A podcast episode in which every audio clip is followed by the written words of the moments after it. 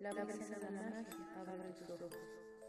Sé bienvenido al mundo esotérico de la clase arcana, donde la magia es real.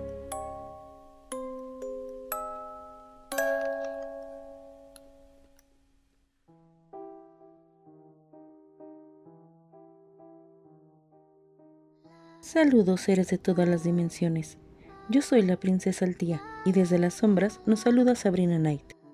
Sean bienvenidos al círculo mágico del aquelarre arcano.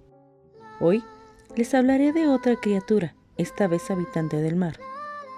Les explicaré las condiciones que debemos tener cuando pedimos algo o hacemos algún amuleto o ritual. Y finalmente tendremos una tirada interactiva para saber qué nos depara el futuro cercano. Comencemos.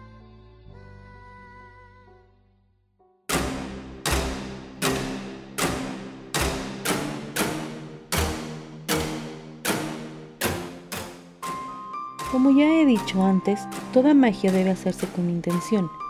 Sin embargo, debemos tener ciertas precauciones a la hora de practicarla.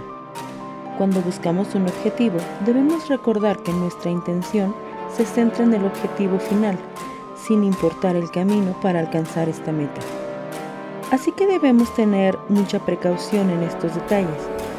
Un ejemplo sería, si nosotros pedimos o hacemos un hechizo para atraer dinero solo así, este puede llegarnos de muchas formas y no todas serán agradables.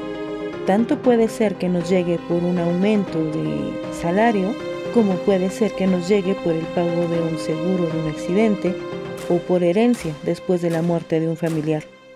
Es por esto que debemos pensar en el camino como petición y la meta como una consecuencia de este camino es decir, pedir por tener un trabajo bien remunerado. Esto nos llevará a la consecuencia de tener dinero. Por esto, recuerden analizar de manera detenida sus peticiones a la magia. Recuerden seguirnos en nuestras redes sociales, Facebook e Instagram, con el mismo nombre de aquel arcano.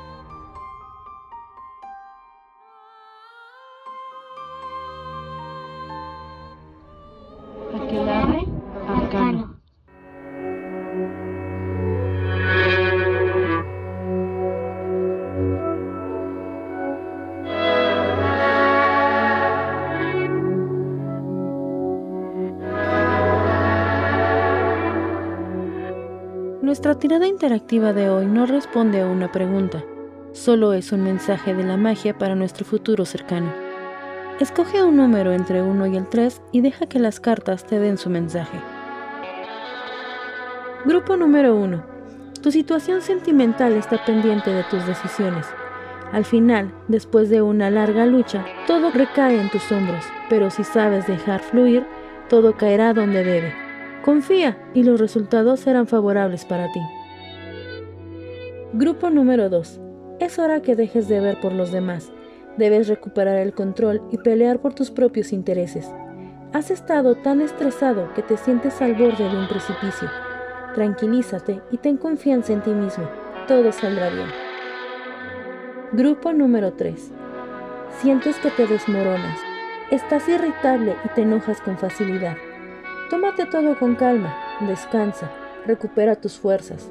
Tus sueños y objetivos no irán a ningún lado. No hay una carrera que ganar. Detente y respira. Recuerden que las cartas son solo guías, nada está escrito en piedra.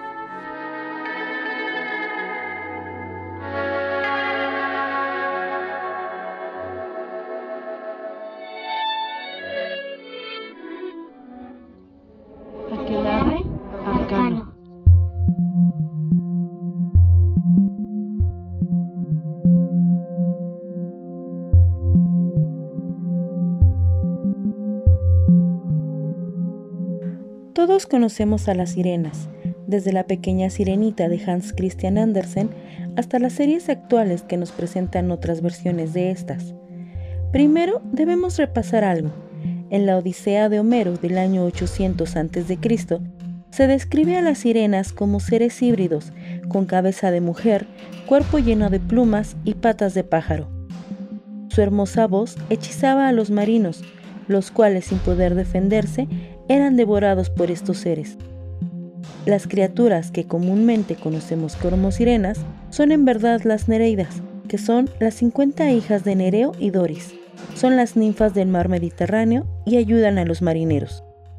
Representan todo aquello que es hermoso en el mar. Forman parte de la corte del dios Poseidón y Anfítrite. Una de ellas es la esposa de este mismo dios.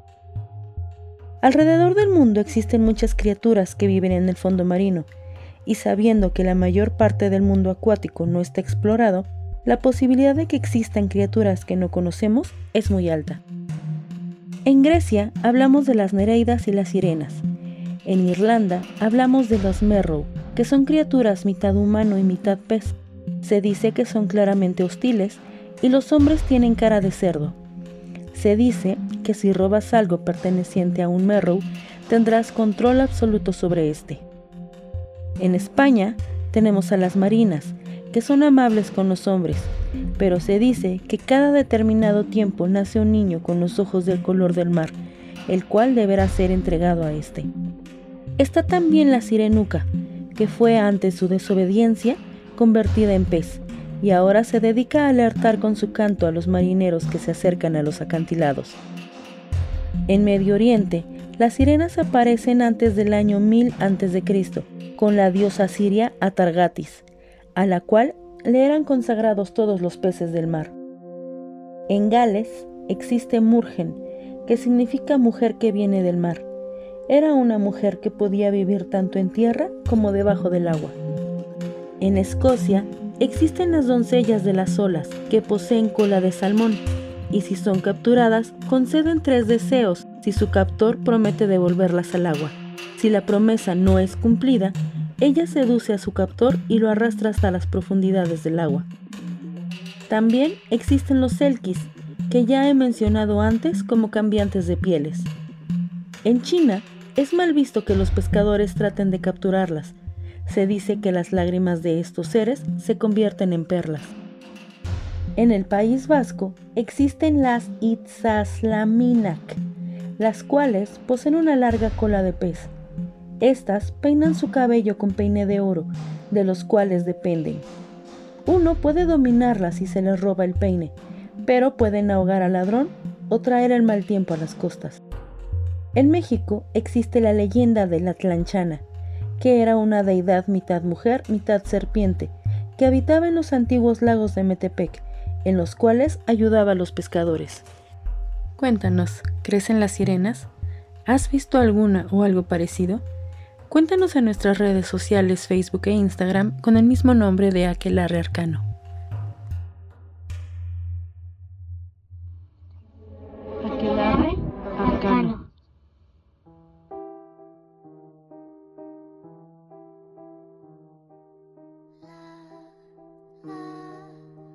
Hemos llegado al final de esta emisión. Hoy nos despedimos con una frase de Yuli Kagawa somos esclavos solo si dejamos que el destino nos controle. Siempre hay una elección. Los esperamos en la próxima emisión y recuerden que la magia es real.